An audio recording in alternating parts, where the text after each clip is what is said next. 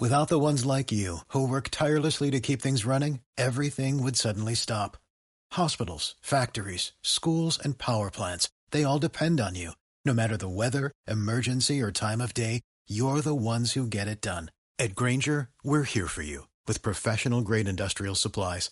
Count on real time product availability and fast delivery. Call clickgranger.com or just stop by. Granger for the ones who get it done.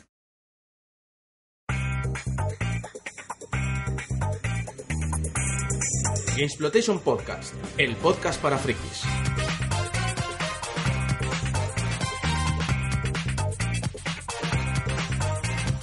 Hola y bienvenidos al GX Podcast, el podcast donde repasamos la actualidad friki. Soy Isaac Viana, vuestro conductor, y vamos a hablar de eh, una efeméride que se cumple este domingo 20 de octubre, ya que pasarán nueve años desde que se lanzó oficialmente Ubuntu. Salió en su versión 4.10, que al contrario de lo que yo me creía, no es la versión 4 de Ubuntu, sino el año y el mes en el que se lanzan, así que como cada nueva versión tiene seis meses, siempre te queda muy claro en qué año y en qué mes han salido las versiones que estás utilizando. Ubuntu, aunque tiene múltiples variantes, tiene un objetivo, que es el facilitar el uso de Linux en los ordenadores de escritorio y así lo ha logrado, o al menos eso dicen las encuestas realizadas durante el 2012 en diversos sitios online, donde Ubuntu aparece como la distribución Linux favorita, tanto entre los usuarios de ordenadores de escritorio como en portátiles. Hace dos años, Canonical, la empresa que gestiona Ubuntu, calculó en 20 millones los usuarios de este sistema operativo. Mañana, día 17, aparece la nueva versión, la 13.10 o South y Salamander, que será la última antes de comenzar a soportar el año que viene ya de base la ejecución en televisores, smartphones y tablets. Y para hablar de este sistema operativo y de esta efeméride este noveno aniversario, tengo conmigo a Antonio López, o como le conocéis quizá en los podcasts, Mr. Pengo, que es administrador de sistemas y colaborador en el podcast Game Over. ¿Qué tal, Tony? Hola, ¿qué tal, Isaco? Vamos a hablar de algo que a ti te gusta, al menos en parte, por lo que tengo entendido. Hombre, hombre, ya era, ya era hora, ya era hora de que hablarais de Linux y abrazarais el sistema operativo definitivo.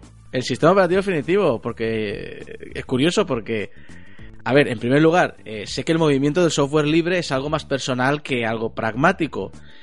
Sé que tú estás muy metido, pero también tienes tus eh, preferencias personales que me parece que no van muy de acorde con Ubuntu. ¿Cuál es tu postura respecto al software libre? ¿Cómo la aplicas esta postura a tu informática personal? Y dentro de esta postura, dentro de la tuya, ¿cabe Ubuntu? Hombre, lo primero, el software libre tiene, tiene una parte práctica, una parte de utilidad y luego otra parte también de filosofía.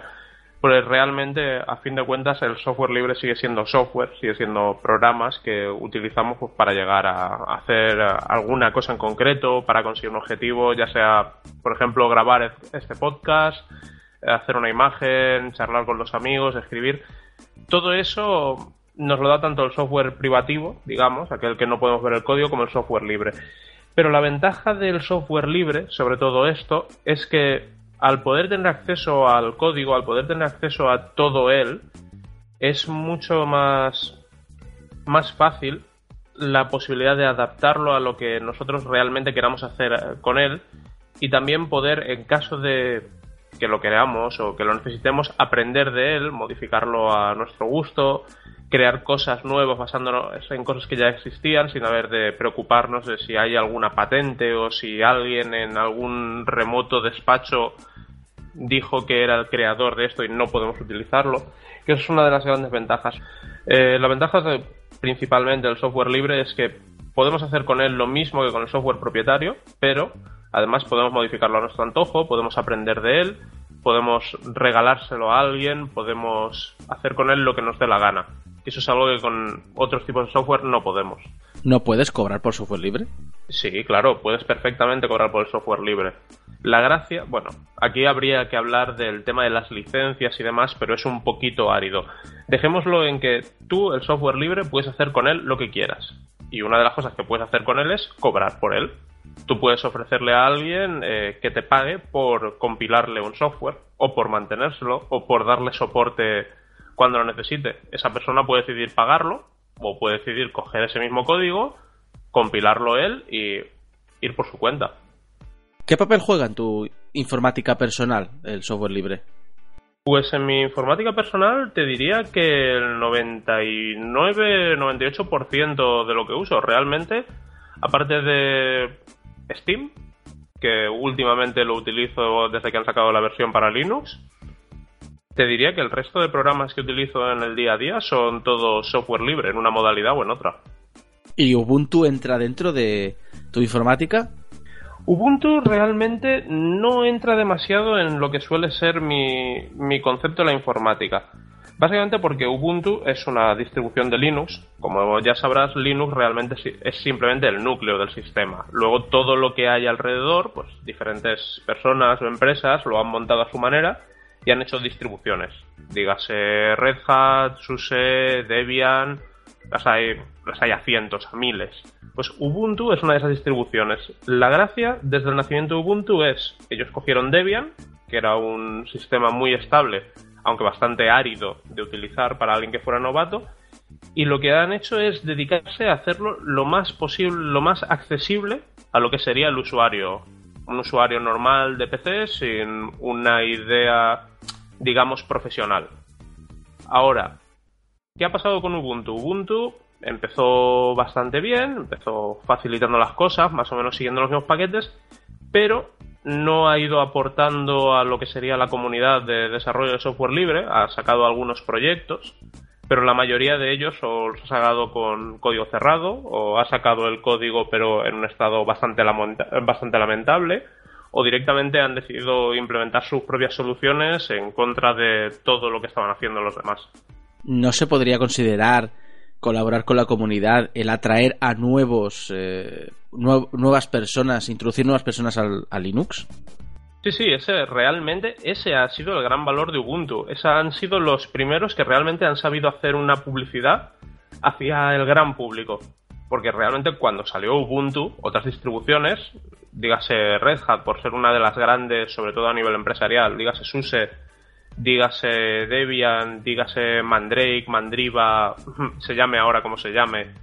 Todas estas distribuciones ya hacían todas estas cosas, eh, hacían asistentes, facilitaban, hacían publicidad, pero no, por alguna razón, Ubuntu consiguió llegar a otros sitios donde gente que hasta ese momento no se había atrevido a probar un sistema operativo diferente de, dígale, Windows, de repente decidieron, oye, esto de Ubuntu está bien, me regalan los CDs, voy a probarlo a ver qué tal. Y ese realmente es el gran logro de Ubuntu.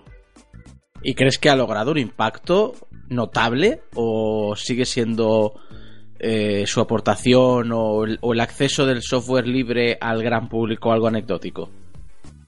Hombre, sinceramente, un impacto ha tenido. Es decir, eh, si no, ahora mismo no estaríamos hablando de Ubuntu, de su noveno aniversario, de, del acceso de la gente al software libre a través de ella. Ahora, mm, si es, eh, si es la mejor manera de introducirse, si es la mejor distribución para, para la gente o si es la que mejor soporta las ideas del software libre, hombre, pienso que no. Ahora bien, hay que reconocerles el esfuerzo que han hecho en publicidad, el cómo han, cómo han sabido crear una distribución para usuarios. Porque si hay otras distribuciones que sí que se han sabido mover muy bien a nivel empresarial, han conseguido, realmente ganan dinero con esto, Ubuntu, aunque todavía no gana dinero, realmente ha conseguido crear una marca. Ahora, por ejemplo, desde hace un año estamos oyendo que van a sacar versiones de Ubuntu para móviles o para televisiones. Esto hace cuatro años no se lo habría imaginado a nadie. ¿Pero esto es solo valor de Ubuntu? ¿Crees que también es responsable que luego aparezcan iniciativas como el Steam OS, por ejemplo, en la, en al menos en la idea de coger grandes distribuciones o aparatos para el gran público y en vez de meterle un software privativo, meterle un software libre? Hombre, la ventaja es que el software libre ya estaba dentro de muchos de estos aparatos. Muchas de esas set-top box que hay en casa, reproductores media center y demás, el núcleo es software libre. Si vas a las páginas de los fabricantes, en algunos casos te ofrecen los puentes y demás. Hay otros que directamente, aunque los usan, aunque se sabe que usan ese software, no lo dan. Pero bueno, por eso algunos han acabado en los tribunales y ahí están. Pero en este caso, por ejemplo, Steam, yo creo que cogió Ubuntu porque era la distribución, por lo menos la que tenía el nombre de ser usada en escritorio. Y eso, ese es el gran valor de Ubuntu. Tú ahora mismo piensas en una persona que no sea un especialista en informática, un administrador de sistemas, un desarrollador, que tenga un Linux instalado y seguramente tenga un Ubuntu. O sea, eh, las distribuciones que quieren entrar el gran público lo que hacen es cogerle el rebufo. Ahora mismo la distribución, una de las que más está, más está creciendo, más está llamando la atención, que es Linux Mint, es un, es un spin-off de Ubuntu. Igual que Ubuntu cogió Debian y a partir de ella creó todo su entorno, todo su sistema operativo, ahora hay otras distribuciones que han hecho lo mismo. Han cogido a Ubuntu y la han modificado para adaptarse a lo que el público estaba pidiendo. En estos nueve años, ¿Cómo ha sido tu relación a lo largo de, su desarrollo con esta distribución? Al menos desde el punto de vista de un, aficionado al, software libre, que supongo que cada uno tendrá su propia forma de verlo, o forma de vivirlo. Yo la verdad es que con Ubuntu he tenido situaciones un poco raras. Al principio la verdad es que no, me fiaba demasiado de ello, no lo veía más que más allá de una Debian con asistentes. Demasiado fácil, ¿no? para, el, para el Linuxero que había en ti no demasiado fácil, sino simplemente una manera de, decir, mm, esto realmente que aporta. Es decir, si lo, si lo sabes hacer, añádelo a Debian, que es la distribución madre, que es la que usa todo el mundo, ofrece, ofrece eso a la comunidad y no dupliques esfuerzos. Ahora, con el tiempo Ubuntu, pues bueno, eh, se, fue, se ha ido separando de Debian poco a poco, ha ido añadiendo sus propias cosas, sus particularidades, y a mí personalmente no me parece desagradable de usar, pero no es la distribución que yo elegiría. No tiene las herramientas que yo necesito, no funciona de la manera que yo espero.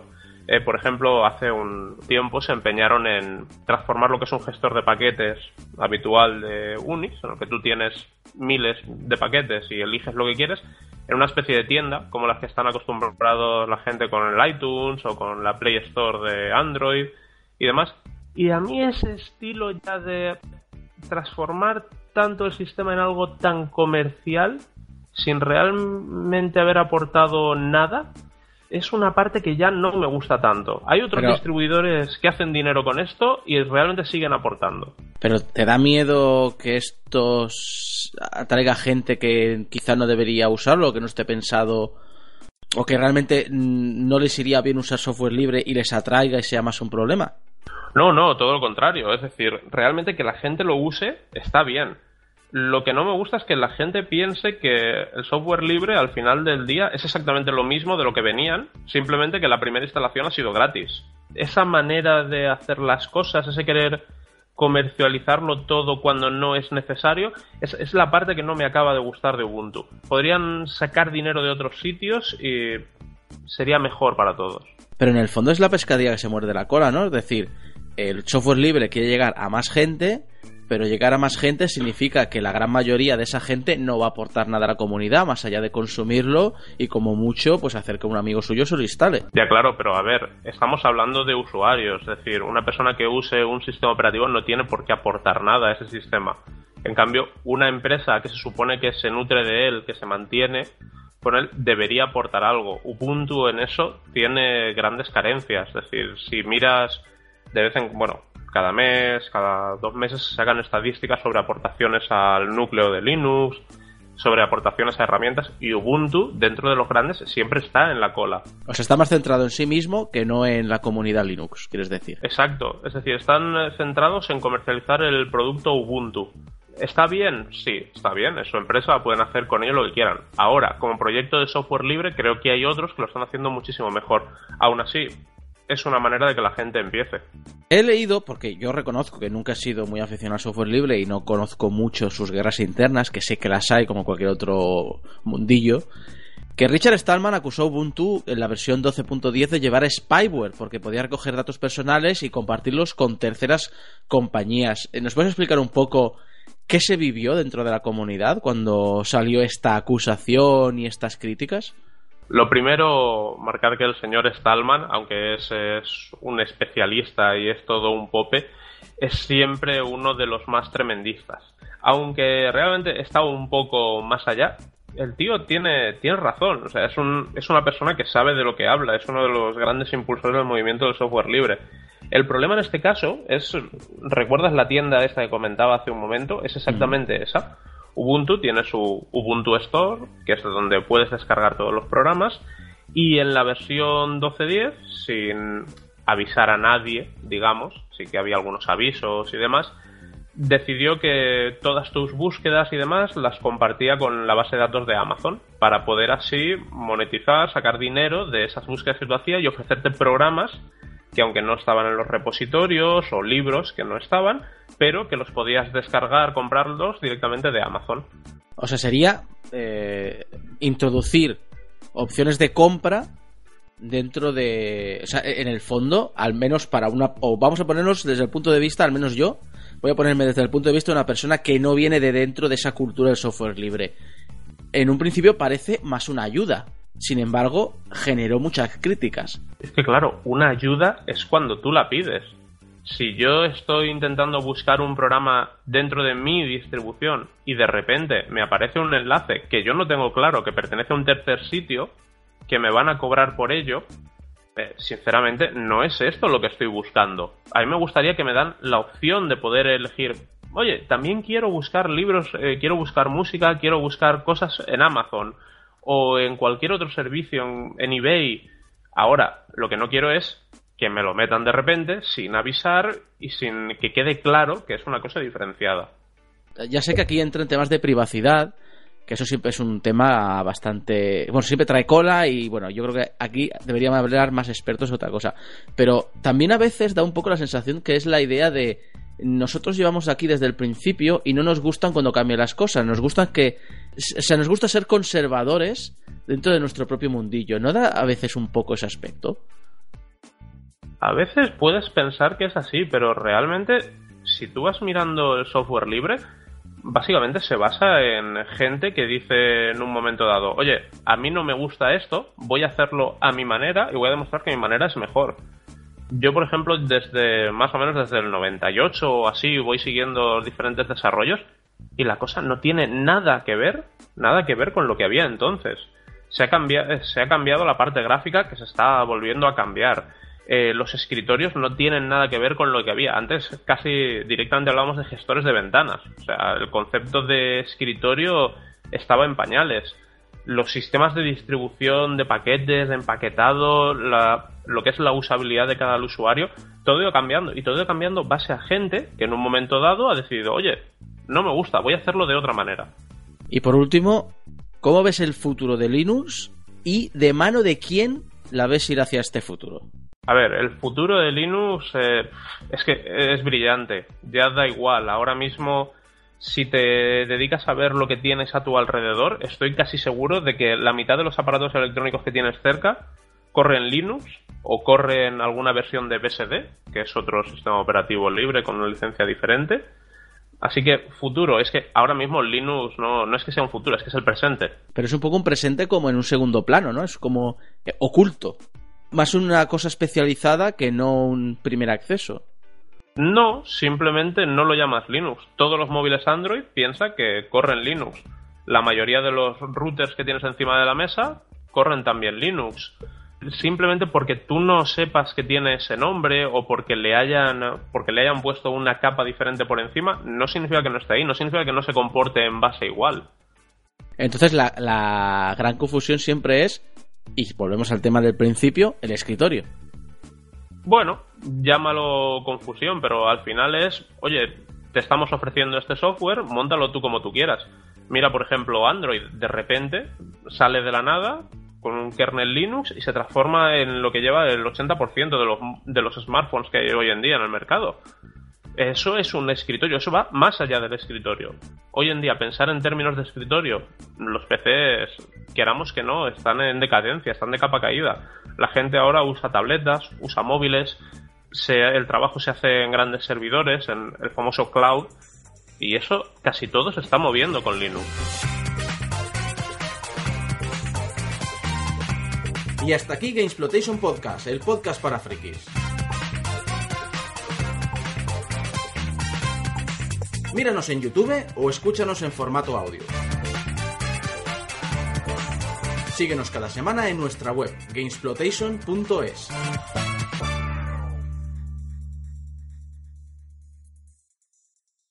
¿Te preocupas por tu familia? Entonces, ¿por qué darles solo huevos ordinarios cuando pueden disfrutar de lo mejor? Eggland's Best, los únicos huevos con ese delicioso sabor fresco de granja, además de la mejor nutrición, como 6 veces más vitamina D, 10 veces más vitamina E y 25% menos de grasa saturada que los huevos regulares, además de muchos otros nutrientes importantes. Así que, dales los mejores huevos. Eggland's Best, mejor sabor, mejor nutrición, mejores huevos.